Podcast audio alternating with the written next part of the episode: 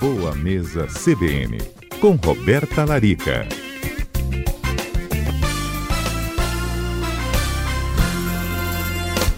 Ei, Roberta, nutricionista que sempre nos ajuda aqui às segundas-feiras, tudo bem? Tudo bem, Mário. Boa tarde. Boa tarde a todos da Rádio CBN, a todos os ouvintes. Que comida é essa que pode contribuir para uma recuperação após algum problema de saúde, doutora Roberta? Existe mesmo esse tipo de alimento? Pois é, Mário, sem dúvidas. Eu falo que a nutrição ela é uma arma muito poderosa contra vírus, bactérias, contra doenças de um modo geral, né? A gente está vivendo agora numa fase né, onde a gente teve um aumento de muitos casos né, de dengue por conta das chuvas. A estimativa é que isso ainda aumente, né? Alguns casos de gripe, resfriado, Covid voltando. Então, sem dúvidas, a arma principal que a gente tem é cuidar do nosso corpo, das nossas defesas e a nossa alimentação ela é uma peça-chave fundamental para que o nosso organismo possa produzir adequadamente os anticorpos, saiba se defender contra esses patógenos e restaurar a sua saúde. Que alimentos você destacaria para a gente? Então, Mário, primeiro a gente precisa entender que existem dois grupos de alimentos: os alimentos que são inflamatórios e os alimentos que são anti-inflamatórios. Os alimentos pró-inflamatórios são aqueles alimentos ricos em aditivos químicos, processados, muito açúcar, é, carne vermelha, né, produtos que são é, mais nocivos tanto à nossa flora intestinal quanto geram uma sobrecarga ao nosso organismo ao serem digeridos.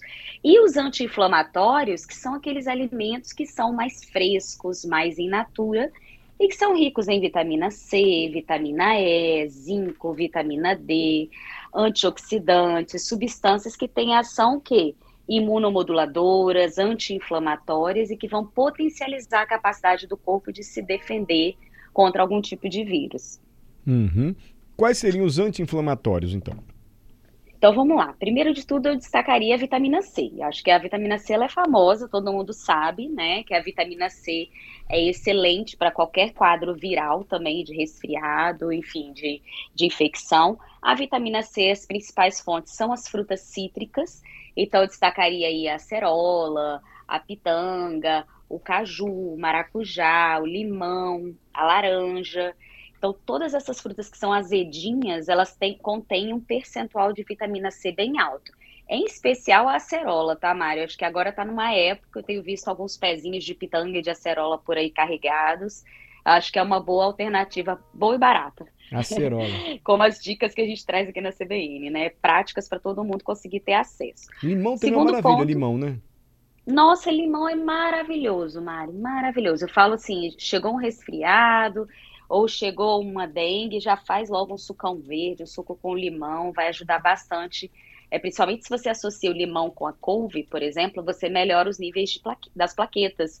E existe uma queda né, no volume de plaquetas no sangue durante a dengue, né, infecção por dengue. Então, fica aí uma, uma dica legal para os ouvintes que estiverem lidando com isso. Limão um e couve? Outro... Couve não é rico em ferro também? Também, excelente para ferro e excelente para as plaquetas, exatamente por conter ferro também na sua composição. Eu adicionaria ainda, Mari, se a gente for pensar em um sucão bacana para a imunidade, pensando até na, na questão das plaquetas, adicionaria um pedacinho de inhame nesse suco e um pedacinho de gengibre.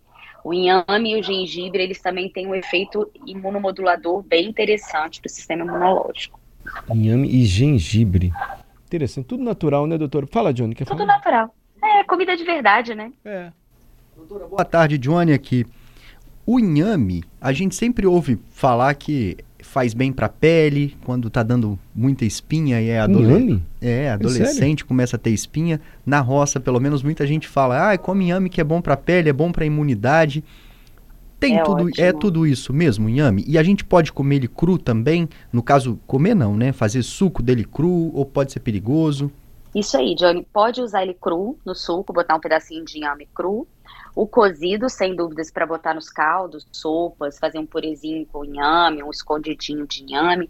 É, se fala muito né, no interior que o inhame limpa o sangue, né? Porque o inhame ele tem uma capacidade detoxificante também interessante, é rico em complexo B, é um carboidrato de baixo índice glicêmico, então você pode associar com um pouquinho de azeite, uma pitadinha de sal quando for fazer ele da versão salgada também.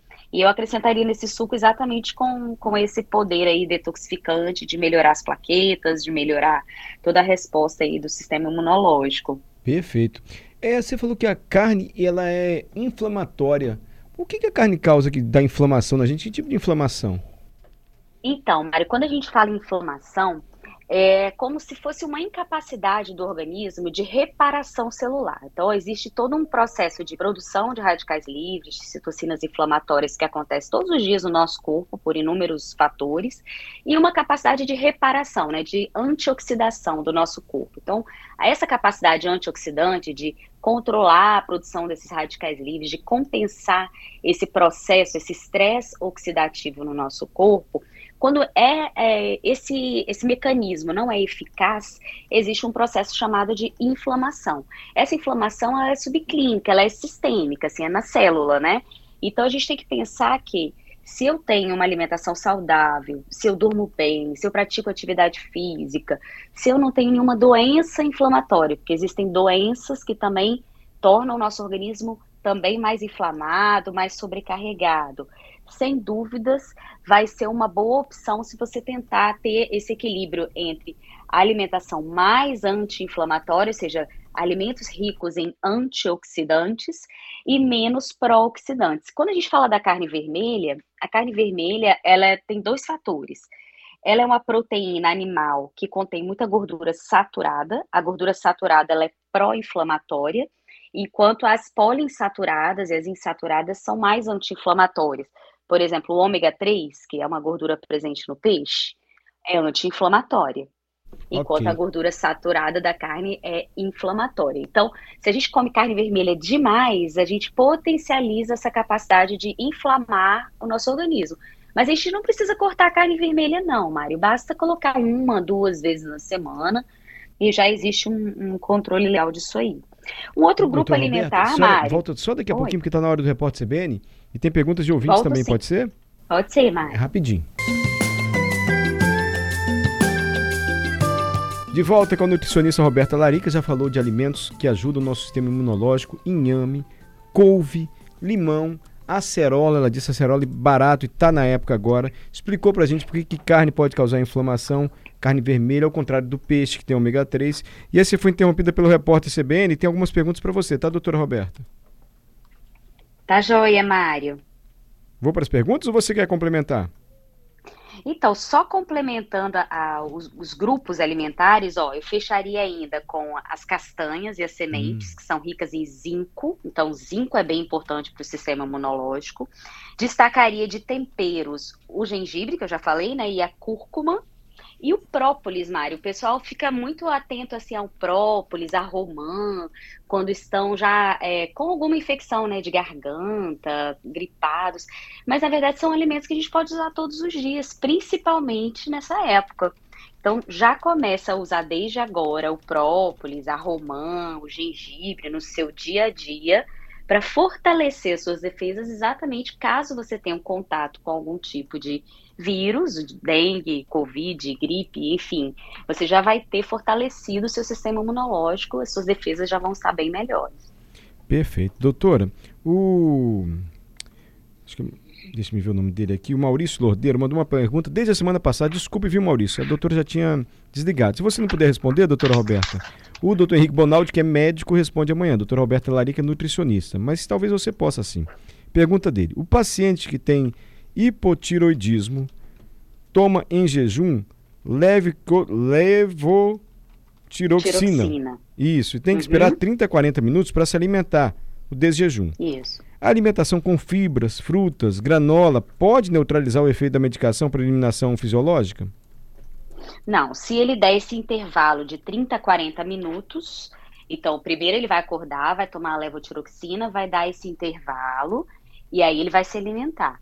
E basta lembrar que a tireoide, ela é uma glândula que depende muito de selênio e de zinco, principalmente. E onde que estão selênio e zinco? Nas castanhas. Então a gente fala assim, quem tem qualquer alteração tireoidiana, ou se você quer manter sua tireoide saudável, coma três castanhas do Pará por dia.